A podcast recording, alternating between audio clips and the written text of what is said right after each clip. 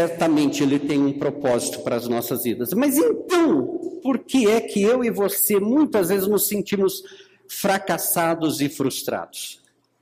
Hoje, na época de tudo vai ser bom, né? O melhor ainda está por vir, e esse tipo de frases, slogans de autoajuda, por que, que nós, apesar de tudo isso, nós às vezes não nos sentimos aquelas pessoas dignas do Deus que nós aparentemente servimos, do Deus que nós aceitamos? E por que que isso não começa a fluir nas nossas vidas com liberdade, com dinâmica? E hoje, a primeira palavra é uma palavra muito conhecida, mas a gente olha as coisas sempre fora do contexto que as coisas estão acontecendo. E por isso nós criamos uma série de, de fatores. Eu gostei até que a Flávia mencionou, eu não fiz nem oração de guerra, por quê? Às vezes a gente é tão focado em coisas, por exemplo, se você fala com pessoas de cura e libertação, eu cortei o dedo. Se é uma pessoa de cura, olha, é, você precisa ser curado porque um trauma aconteceu e por isso te levou a cortar o dedo. Se é uma pessoa de libertação, ó, nós vamos orar porque alguns espíritos é, te levaram a cortar o dedo. Quando na realidade a única coisa que eu preciso de verdade é um bom antisséptico e um band-aid. Mas nós gostamos de florear as coisas e a mensagem que eu quero entregar para vocês nesta manhã é o seguinte: nós precisamos parar de querer defender aquilo que não é necessário e comecemos a nos focar na nossa responsabilidade diante de Deus. Você não precisa defender a Deus, você não precisa defender a Bíblia. As, faz muito tempo que o pessoal queima a Bíblia, os países comunistas proibiram a leitura da Bíblia e a Bíblia continua lá. Então não precisa defesa. Você não precisa defender Deus porque Ele é soberano sobre todas as coisas. O diabo sabe isso, os demônios sabem isso, os anjos sabem isso, a humanidade precisa saber disso, mas ele é soberano, então ele não precisa de advogados. A única pessoa que precisa de advogados somos nós. Por isso temos a Jesus Cristo e o Espírito Santo que advogam por nossas vidas. Olha o primeiro versículo, Mateus 22, 29. Lendo assim,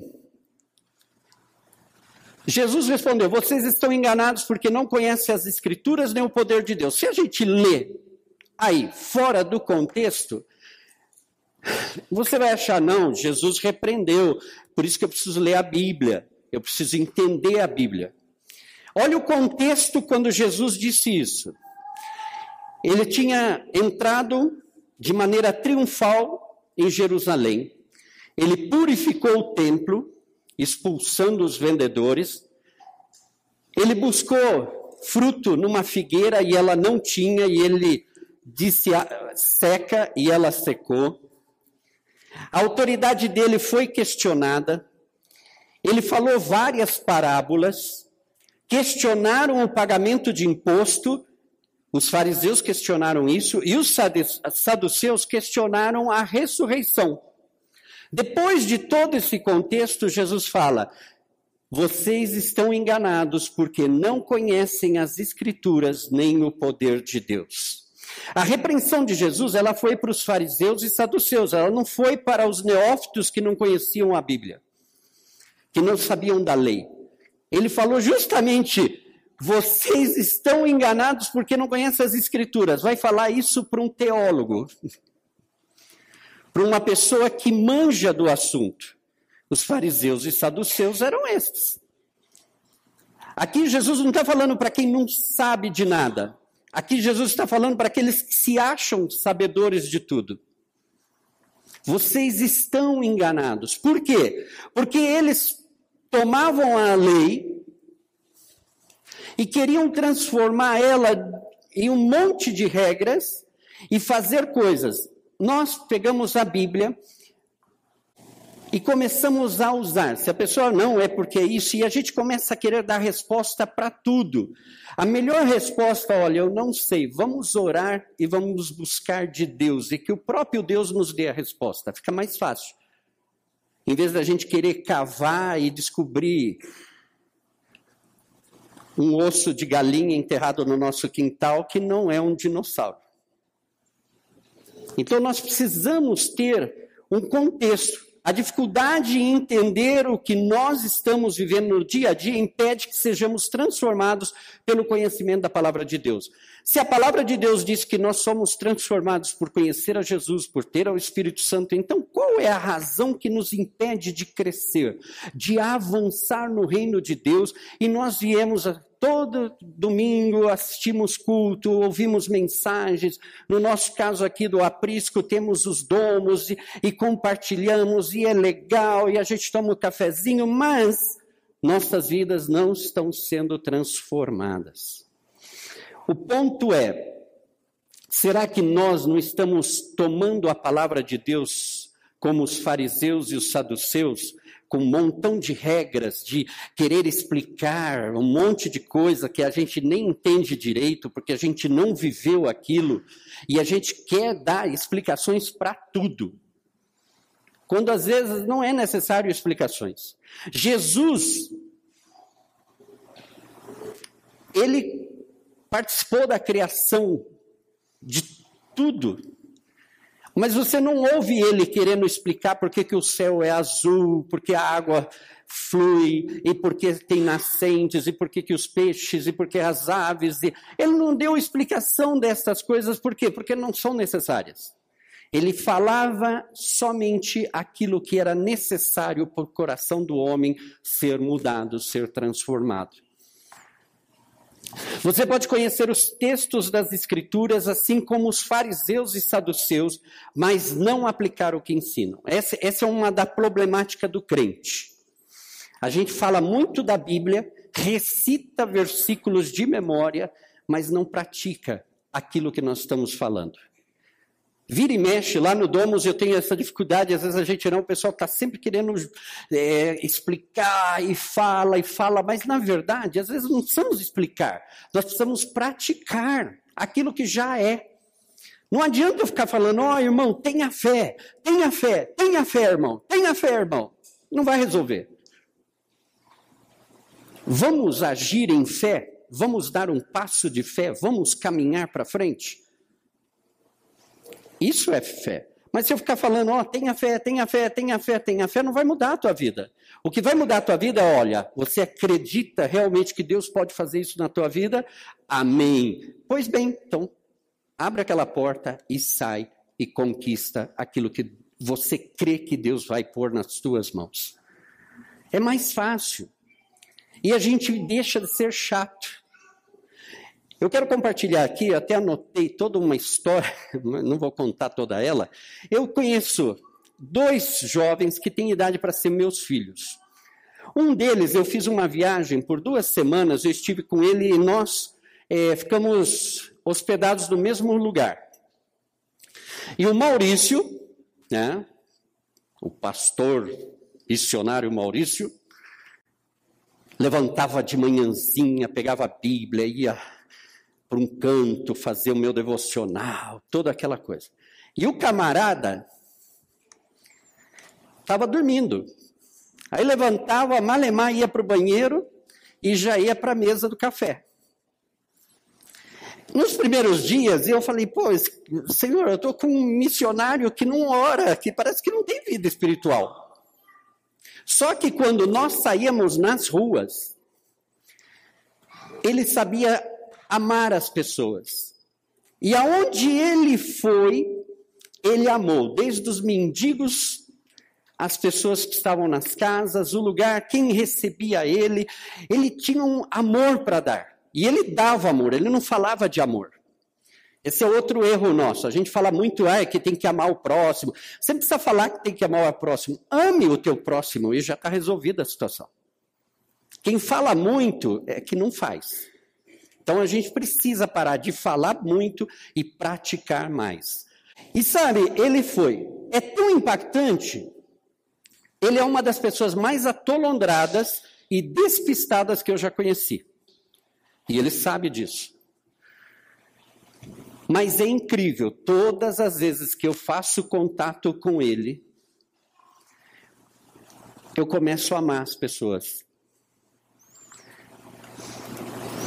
Basta eu receber uma mensagem pelo WhatsApp e eu já tô. Eu te disse que eu te amo hoje. Eu te falei que eu te amo, porque o Maurício não é assim. Dificilmente eu saio falando, ah, eu amo vocês, vocês são lindos e maravilhosos. Mas todas as vezes que eu tenho contato com essa pessoa que vive o amor de Jesus, eu fico contagiado por esse amor. O que, que é isso?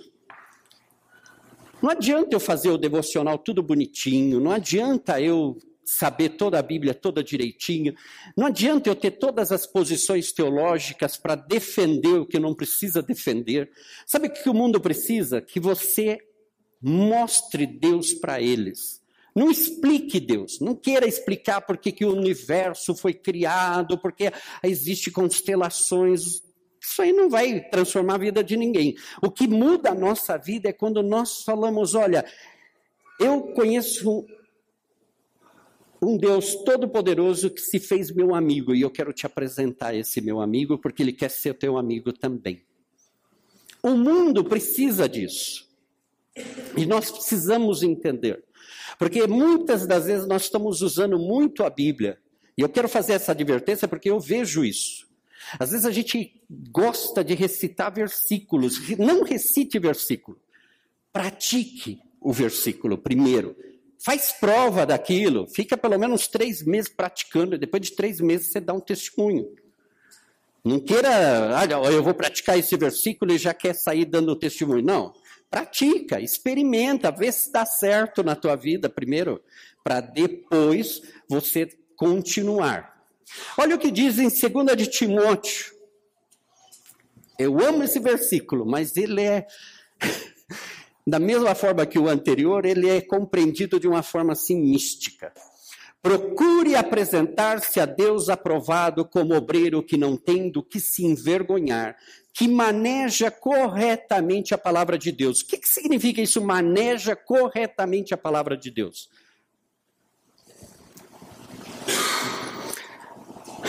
Eu conheço teólogos, pessoas incríveis de conhecimento. Eu tenho um amigo, ele é doutor em missiologia. Ele nunca fez uma viagem missionária nem no Brasil. Ele nunca foi missionário no campo nacional nem no internacional. Mas ele é doutor em missiologia. Ele é uma pessoa que tem todo o conhecimento, mas ele não maneja corretamente a palavra da verdade. Por quê? Porque ele não pratica aquilo que ele sabe. Ele tem as armas e o conhecimento para chegar em qualquer comunidade e transformar aquela comunidade num paraíso. Por quê? Porque ele tem todas as informações de como chegar, como tocar as pessoas, como impactar o coração daquelas pessoas. O problema é, ele nunca fez isso.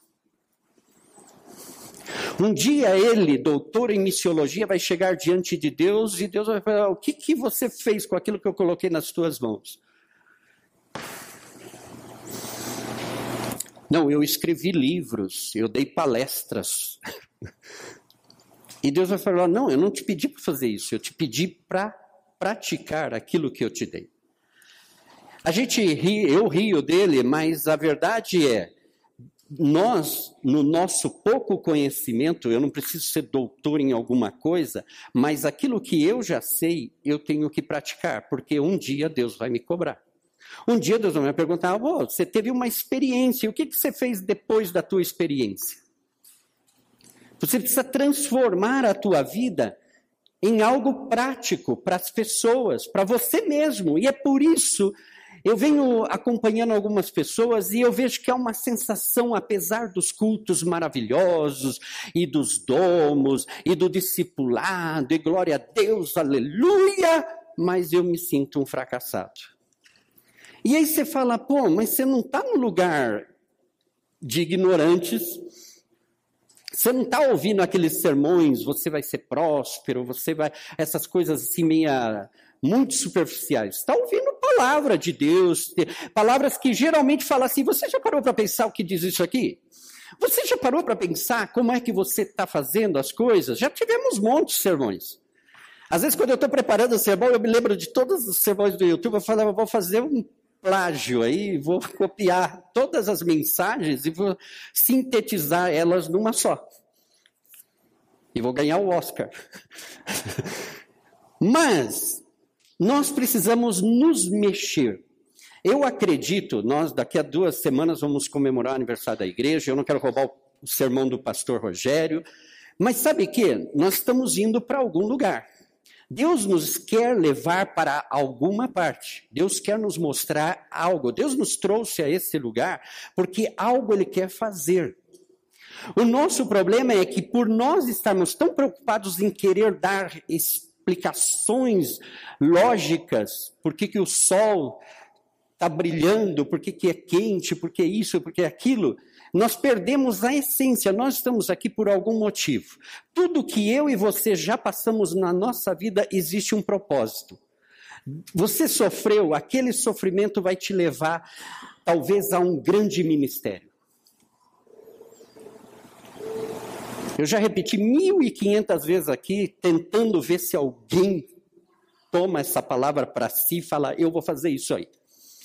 Da mãe lá na África do Sul, que tinha um filho satanista, e ela se dispôs a orar pelo filho, mas ela descobriu que tinha outras mães na mesma situação e ela conseguiu reunir um grupo de 300 mulheres para orar por filhos que estavam envolvidos com o satanismo. Hoje essa mulher tem um ministério internacional de intercessão. Aonde nasceu? No problema dela. Teu marido é alcoólico? Cria um ministério dê apoio aos alcoólicos anônimos. Se tem algum viciado na família. Você sabia por que nasceram os centros de recuperação? David Wilkerson, há muitos anos atrás, era um pastor caipira que nem sabia que existia gangue e foi para Nova York porque viu numa revista a foto de uns garotos que tinham cometido um crime e iam ser julgados. E ele foi lá. Ele nunca tinha visto. A primeira vez que ele viu alguém se drogar, ele desmaiou. Foi da necessidade, da, do absurdo que ele achou em Nova York, que nasceu os centros de recuperação que hoje são tão conhecidos e às vezes até menosprezados. Nasceu da necessidade. E aí eu e você estamos aqui na aldeia da Serra com a faca e queijo na mão e a gente não sabe cortar o queijo e comer desse queijo. Eu e você estamos neste lugar porque há uma chance. Tudo que você sofreu até o dia de hoje, tudo que você recebeu de bênçãos até o dia de hoje, foi programado para te capacitar a ser uma pessoa melhor a partir de agora para que você supere as marcas e comece a mostrar algo bom para as pessoas. Quando as Torres Gêmeas caíram, em Nova York, se você pregava sobre Jesus Cristo para um policial ou um bombeiro, ele te mandava para uma boa parte. Quando as torres caíram, a cidade pediu para que os pastores anunciassem a Cristo. O domingo após a queda das torres, todas as igrejas de Nova York estavam apinhadas de gente buscando uma resposta. E eu conheço um pastor argentino que estava há 30 anos, naquela época ele já vivia em Nova York há 30 anos, e ele tem um ministério, ele começou a pregar gravando fitas cassetes e distribuindo nas rádios e tal. E ele padeceu muitas coisas, mas foi naquele desastre, naquela situação crítica que abalou, que, que mexeu, foi que ele descobriu o ministério dele. Fazia 30 anos que ele estava lá, mas 30 anos depois ele tinha as cicatrizes de toda uma vida e aí a única coisa que ele foi fazer é mostrar cicatrizes. e foram, através das cicatrizes, o testemunho para que muitas pessoas se aceitassem a Cristo.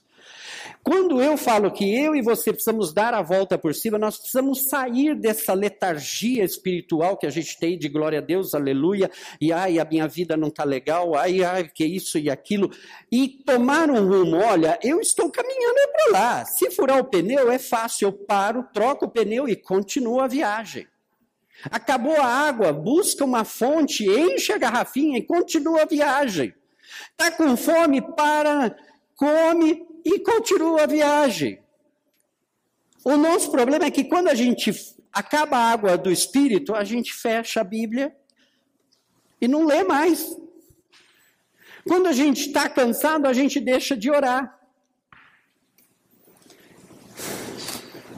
Acontece qualquer coisa que não foi do jeito que eu queria, eu já falo, oh, Deus, eu não quero falar mais contigo. Não quero nem ver a tua cara hoje. E a gente se distrai vendo outras coisas. Nós precisamos dar a volta por cima porque nós precisamos realmente aprender a usar corretamente a palavra da verdade. Nós temos a verdade, gente, só que o mundo lá fora precisa ver a verdade fluindo nas nossas vidas, transformando as nossas vidas no dia a dia. Aquele que vive o que diz a palavra de Deus e não aquele que sabe o texto da palavra de Deus, eu e você precisamos ser praticantes comprometidos com as Escrituras de tal forma que possamos ser realmente transformados. E eu vou pedir para vocês, é uma coisa que a gente fala no discipulado, sabe o que tem faltado no nosso povo, na nação brasileira, para aqueles que estão preocupados pelo Brasil? Compromisso com, com você mesmo, com a tua família.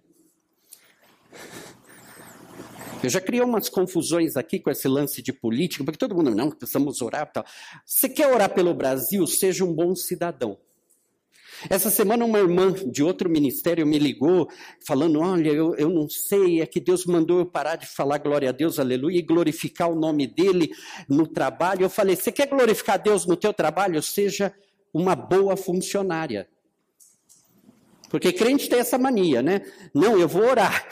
Lembra do tempo aqui que as empregadas, ninguém queria ter empregada doméstica crente porque elas não trabalhavam, elas ficavam orando, dando testemunho, falando de Jesus, mas elas não faziam o trabalho pelo qual elas estavam sendo pagas para fazer.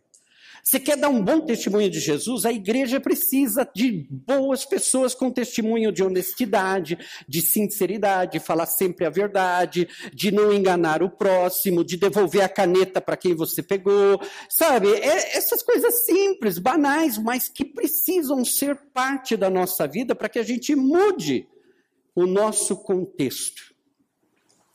Filipenses eu amo isso porque isso não foi dito por uma pessoa fracassada, foi dito por uma pessoa hiper sucesso. Ele estaria na lista dos best-sellers de hoje. Irmãos, não penso que eu mesmo já o tenha alcançado, mas uma coisa faço esquecendo-me das coisas que ficaram para trás e avançando para as que estão adiante, prossigo para o alvo, a fim de ganhar o prêmio do chamado celestial de Deus em Cristo Jesus. Contexto dessa passagem. Paulo está falando com Timóteo, falando que conhecia a mãe de Timóteo, o testemunho da avó de Timóteo, que Timóteo tinha nascido no lar cristão, um cara já formado desde do berço com a palavra, e Paulo fala de que ele teve experiências maravilhosas com Deus, e que apesar de tudo isso,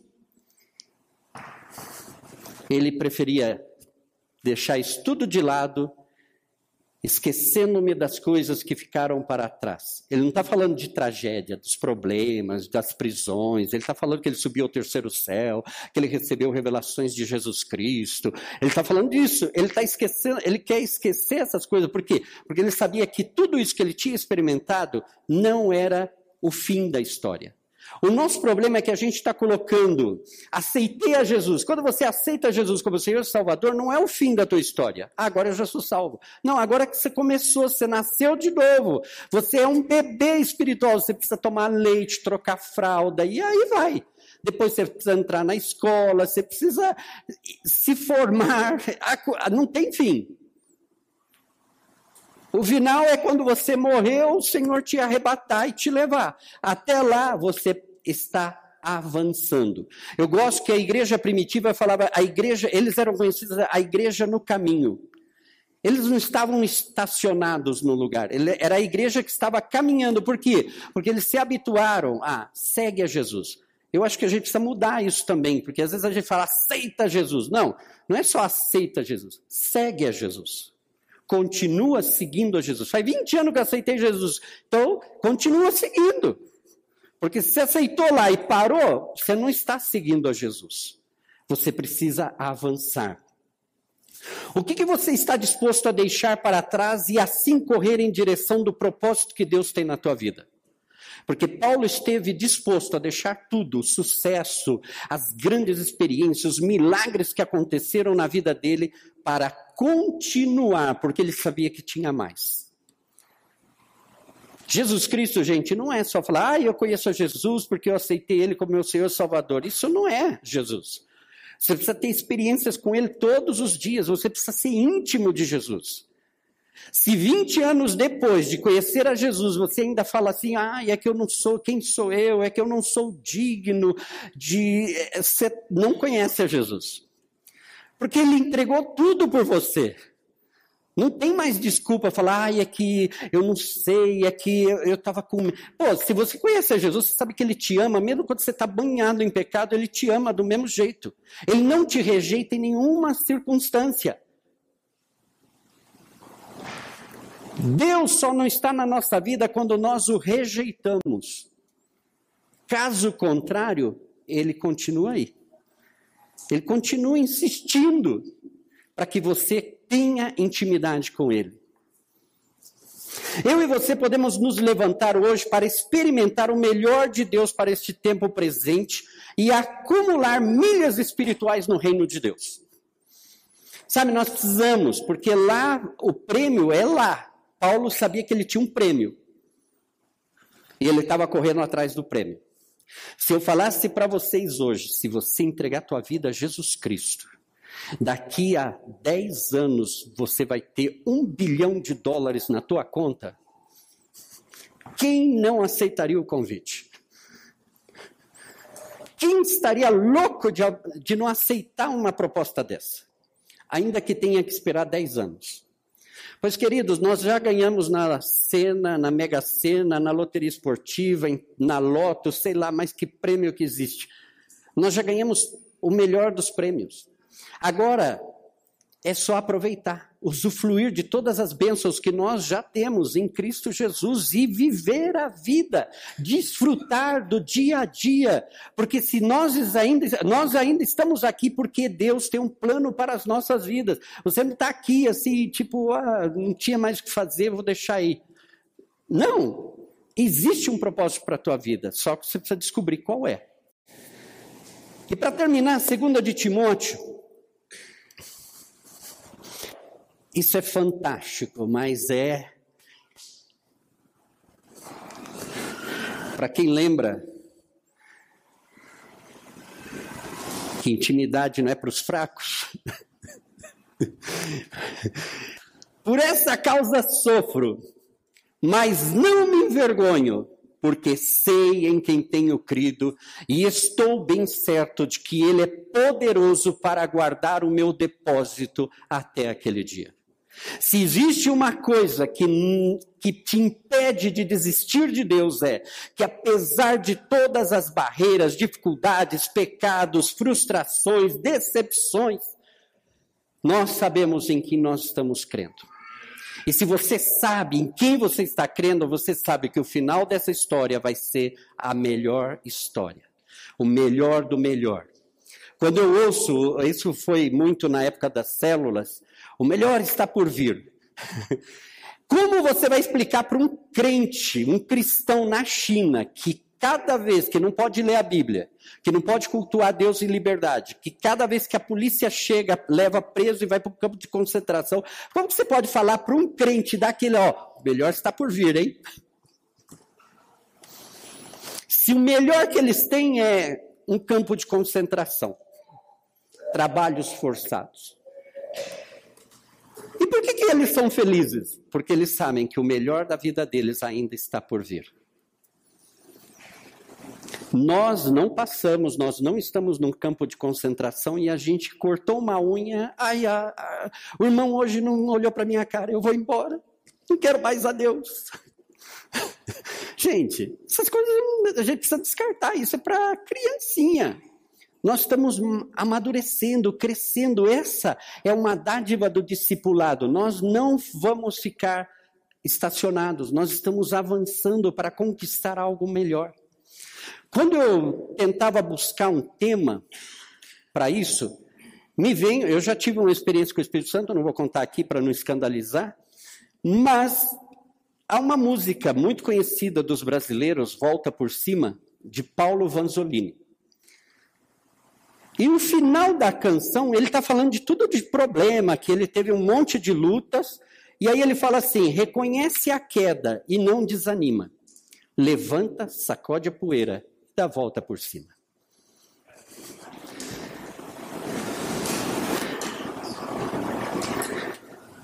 Quer uma verdade mais bíblica do que essa? Jesus está falando: pecou, arrependa-se, e continua, avança. Hoje eu quero terminar é, em quem você está depositando a tua confiança? Em Deus, em uma proposta política, em situações, na cultura brasileira, na cultura evangélica. Nenhuma dessas coisas vai te fazer muito benefício. Mas se você se apegar a Deus e começar a confiar plenamente em Deus e não desistir e continuar avançando, crescendo na graça e no conhecimento de Jesus Cristo, você vai ser o vencedor que você espera. E você vai deixar essa sensação de, puxa, eu não sou cara, eu não sou tão espiritual como aquele, eu não sou tal como aquele outro, nossa, os outros. A primeira coisa que hoje a neurociência, a gente escuta em cursos de coach e tal, não se compare a ninguém, você é único. Você é a digital de Deus. Você é único. Você é atolondrado como meu amigo, despistado como ele mas ele é único. Eu não conheço uma pessoa, estou, já estive com ungidos de Deus, já estive do lado do filho do Billy Graham, mas nenhum dessas pessoas me impacta com o amor de Deus como esse atolondrado que eu conheço. Porque ele é único. É o jeito de Deus usar o cara. E sabe, eu amo, tanto que eu estou cultivando amizade com ele e com o outro, porque todas as vezes que eu falo com eles, eu começo a amar. Eles não me pregam sermões, eles não me dão conselhos, mas eles me ensinam com a vida deles. E eu, sinceramente, quero ter o que eles têm. Eu quero ser como eles são. Mas nós somos únicos. Por isso, se você hoje se sente assim, puxa, eu não sou aquele cara da fé, eu não sou o rambo espiritual, como o outro que está ali do meu lado. Nossa, ele ora, nossa, nossa, ele conhece a Bíblia, nossa, aquele outro sabe é isso e aquilo. Esquece. Dá a volta por cima na tua vida. Porque a vitória já é nossa. Eu não sei porque nós somos o único time que já venceu, que tem a medalha, a copa já é nossa e a gente não fica com medo de jogar. Entre em campo, você já é campeão, por que você tem medo de jogar? Vai jogar, vai se divertir. Desfruta do jogo, por quê? Porque a taça é tua. A vitória já foi garantida, é nossa. Então vamos lá. Avança. Não desanime, não se frustre porque você não, não orou direito, não jejuou direito, não leu a Bíblia direito, não soube viver até aqui de, direito. Não importa, esquece das coisas e continua avançando. Deus, eu quero conhecer mais de Ti. Eu quero ter uma, uma um, um outro lado daquilo que o Senhor tem para mim. Dá a volta por cima na tua vida. Seja um bom testemunho para esta humanidade necessitada. Nós estamos na aldeia da Serra, existe um plano de Deus para esse lugar aqui. Mas não é para nós, para os apriscanos aqui. O Aprisco Futebol Clube não, não, não, não é, o motivo não é estar aqui para ser os melhores dos melhores. Nós estamos aqui porque Deus quer fazer algum impacto nessa região, Deus quer mudar a história dessa região. E se você quer mudar o Brasil, comece a orar pelas pessoas que têm autoridade sobre o Brasil e que moram nessa região. Porque o dia que o coração dessas pessoas forem transformadas, muitas coisas vão mudar no Brasil. Aí, para que, que você está aí complicando o meio de campo? Vai para cima. Nós precisamos dar a volta por cima.